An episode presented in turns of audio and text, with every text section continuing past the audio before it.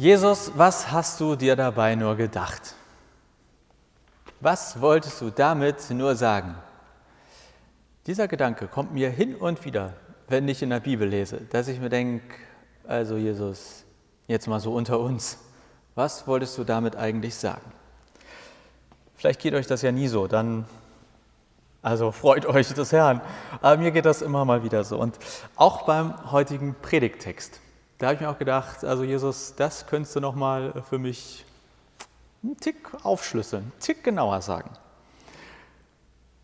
Deswegen habe ich äh, ein paar Ideen mitgebracht, was ich denke, was dieser Text meinen könnte. Also weil Jesus hat nicht dann direkt mir äh, die Lösung geflüstert, aber ich habe am Ende auch eine klare Meinung, was ich irgendwie dann nach viel darüber nachdenken denke, was dieser Text heute zumindest für mich bedeutet. Aber vorher kommen auch ein paar Vorschläge und vielleicht sagt ihr, nö, ich nehme lieber einen von den Vorschlägen und nicht das, was Jonas gut fand. Also mal schauen. Erstmal der Predigtext. Es geht um einen reichen Mann und seinen Verwalter. Die Geschichte steht in Lukas Kapitel 16. Dann sagte Jesus zu den Jüngern, ein reicher Mann hatte einen Verwalter über den wurde ihm gesagt, dass er sein Vermögen verschwendete. Deshalb rief der Mann den Verwalter zu sich und sagte zu ihm, was muss ich über dich hören? Lege deine Abrechnung vor. Du kannst nicht länger mein Verwalter sein.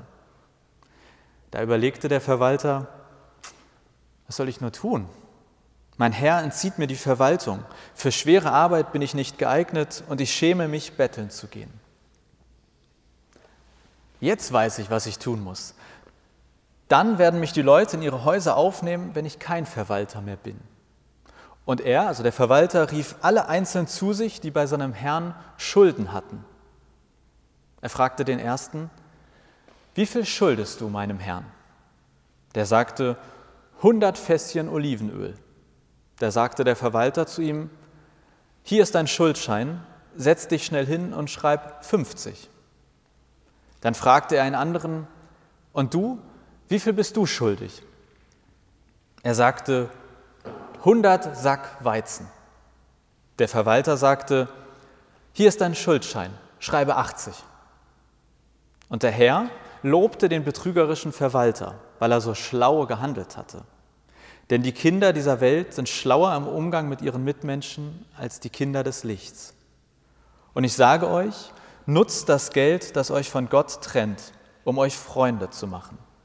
Dann werden sie euch in die ewigen Wohnungen aufnehmen, wenn diese Welt zu Ende geht. Zitat Ende. Predigtext Ende. Und da habe ich mich schon gefragt, also Jesus, was wolltest du denn damit jetzt bloß sagen? Hier kommen meine Vorschläge. Erstens, es geht um den richtigen Umgang mit Geld. Vielleicht möchte Jesus uns ja so ein bisschen durch die Blume oder mehr oder weniger direkt sagen, wie wir mit Geld umgehen sollen. Ich lese in dem Text, dass Geld zwar grundsätzlich etwas ist, was uns von Gott trennt, in dem Sinne nicht gut ist, aber auch eine ganz klare Aufforderung, wir sollen dieses Geld nutzen. Und zwar klug, schlau, so klug wie dieser ungerechte Verwalter. So klug sollen wir auch mit unserem Geld umgehen. Könnte so eine Aufforderung von Jesus sein. Dann könnten wir uns ab morgen alle hinsetzen und gucken, wie wir unser Geld ausgeben, was uns von Gott trennt. Zweitens, wir sollen unsere Zuverlässigkeit gegenüber Gott beweisen. Ich komme auf diese Idee, weil ich ähm, einfach mal geguckt habe, was steht denn nach diesem Predigtext. Also diese Predigtexte sind ja für Sonntag vorgeschlagene Texte und wer weiß, vielleicht steht ja ein Satz später noch was Spannendes. Man muss ja mal luschern dürfen. Und ein Satz später, direkt nach dieser Geschichte, redet Jesus weiter und er sagt, Wer in den kleinsten Dingen zuverlässig ist, ist es auch in den großen. Und wer in den kleinsten Dingen unzuverlässig ist, ist es auch in den großen. Wenn ihr mit dem Geld, das euch von Gott trennt, nicht zuverlässig umgeht, wer wird euch dann wohl das wirklich Wertvolle anvertrauen? Zitat Ende. Also vielleicht geht es in diesem Bibeltext darum, dass wir Gott quasi beweisen sollen, guck mal Gott, ich kann voll gut mit Geld umgehen. Deswegen kriege ich jetzt auch die Ewigkeit oder was auch immer das Wertvolle denn hier ist. Ah, guck mal, im Kleinen habe ich mich bewährt, Gott, jetzt musst du mir auch das Große geben. Drittens, dritte Idee. Der Text ist eine Aufforderung, ganz allgemein klug zu handeln. Das Gleichnis, das nennt den Mann ziemlich ohne Umschweife ungerecht. Also, dass das moralisch fragwürdig ist, da scheint es keine Diskussion drüber zu geben. Aber er bekommt eben auch dieses zweite Adjektiv, klug, schlau. Und er wird wegen seiner Klugheit gelobt. Also er wird nicht wegen seiner moralischen Fragwürdigkeit gerügt, sondern weil er klug handelt, gelobt. Und er wird eigentlich zum Vorbild für uns gemacht. Also es wäre denkbar, dass Jesus uns einfach ganz grundsätzlich auffordern möchte. Handelt klug, handelt schlau. Hier, mit Köpfchen durchs Leben gehen. Vierte Idee. Wir können erkennen, wie barmherzig Gott ist. Wenn Jesus Gleichnisse erzählt, dann muss man sich ja immer fragen, okay, wer in diesem Bild, in diesem Vergleich, wer ist jetzt Gott und wer, wo sind wir Menschen? Meistens, wenn Tiere vorkommen, sind wir die. Also dann sind wir das. Äh, in diesem Fall gibt es keine Tiere, aber es ist, glaube ich, trotzdem relativ einfach. Der Verwalter, das sind wir und der Herr, der Landbesitzer, das ist Gott.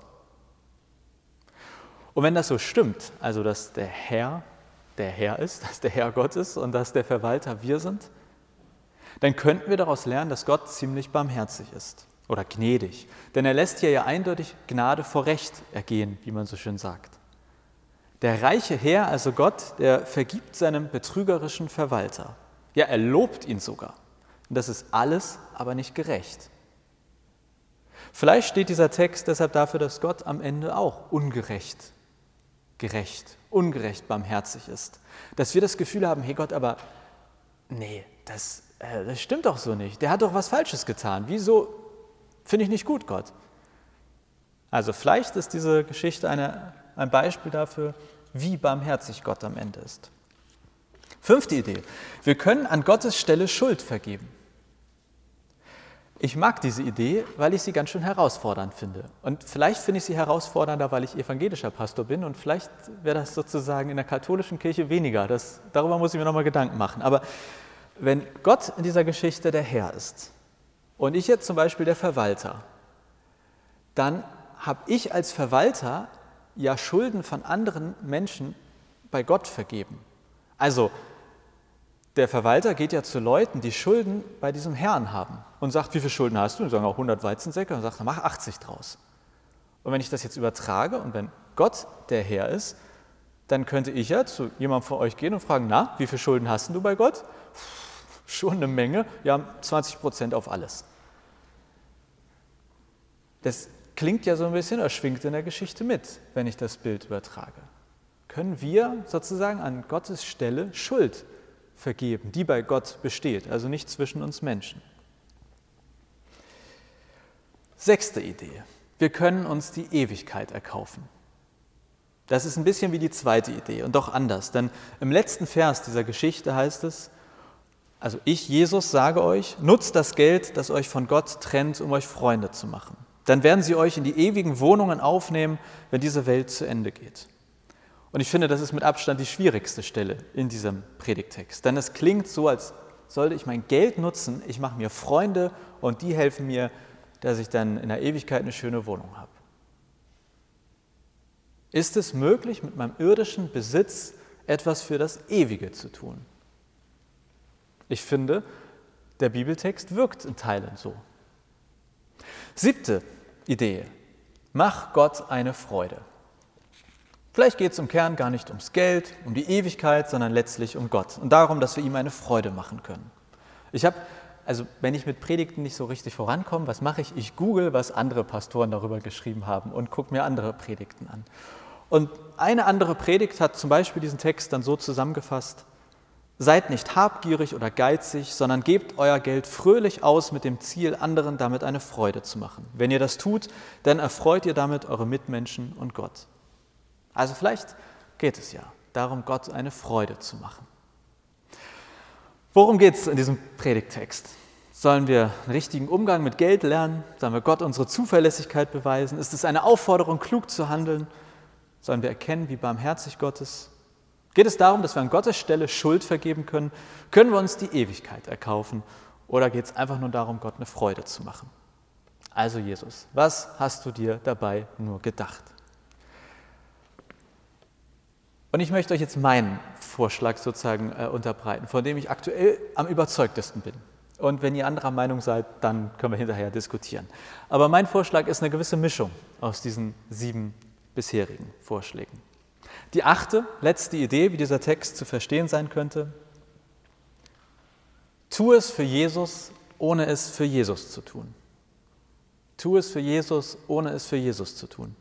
Für mich ist der entscheidende Satz im Predigtext der letzte. Und ich sage euch, nutzt das Geld, das euch von Gott trennt, um euch Freunde zu machen, dann werden sie euch in die ewigen Wohnungen aufnehmen, wenn diese Welt zu Ende geht. Ich glaube, diese ganze Geschichte, die Jesus erzählt, das ganze Gleichnis, ist nur Beiwerk. Das, ist nur, das sind nur die schönen Blumen drumherum. Aber in diesem Einsatz steckt das Entscheidende, was er sagen möchte.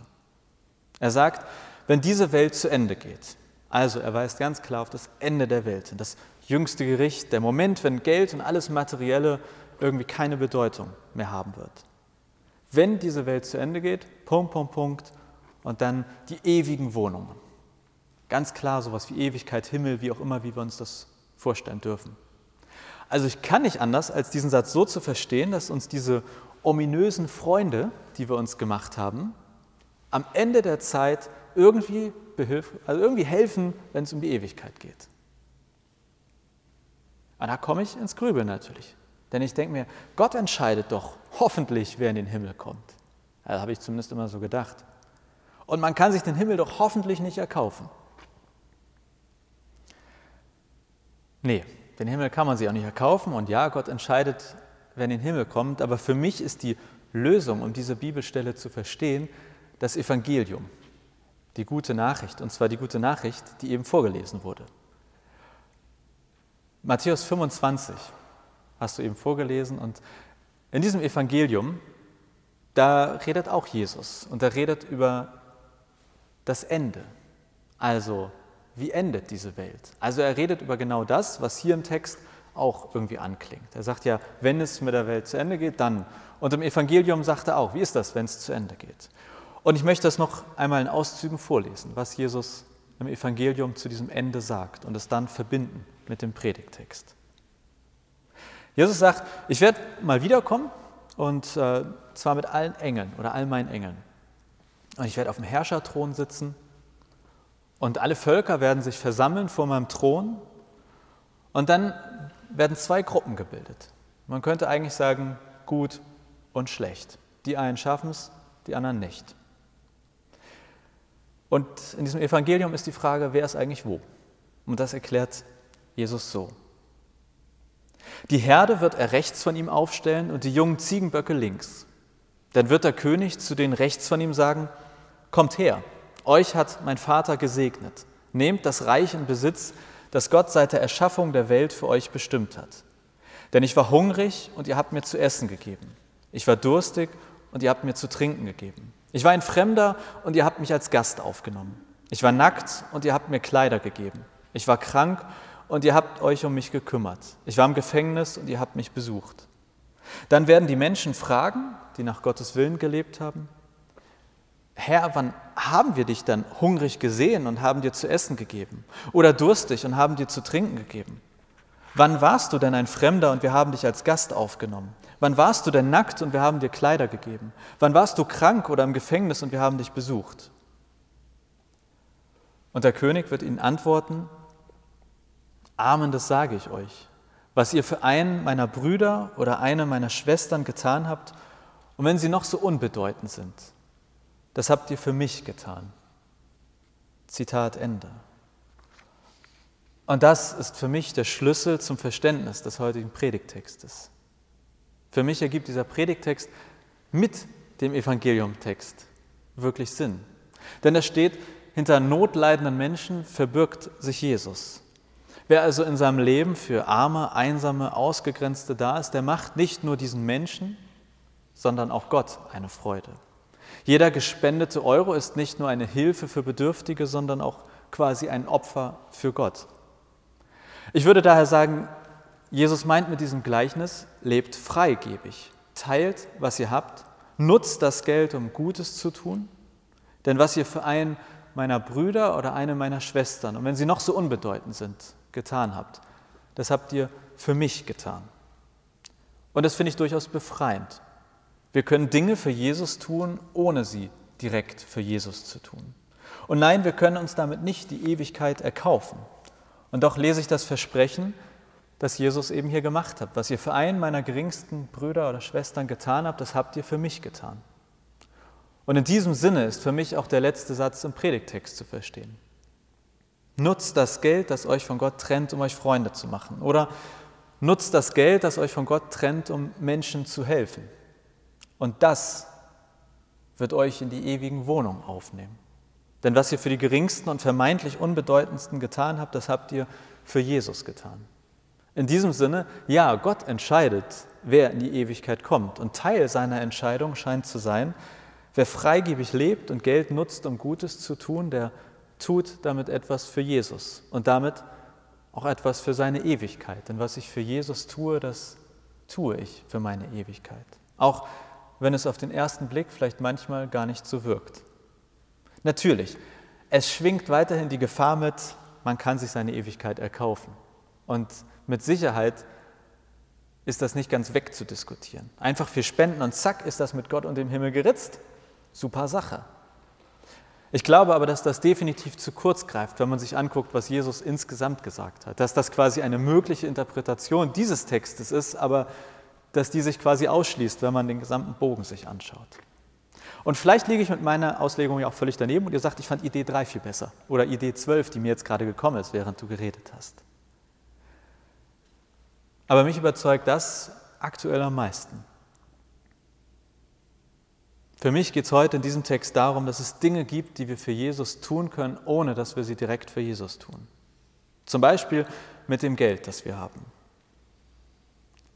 Wir können Gutes tun und damit etwas für Jesus tun.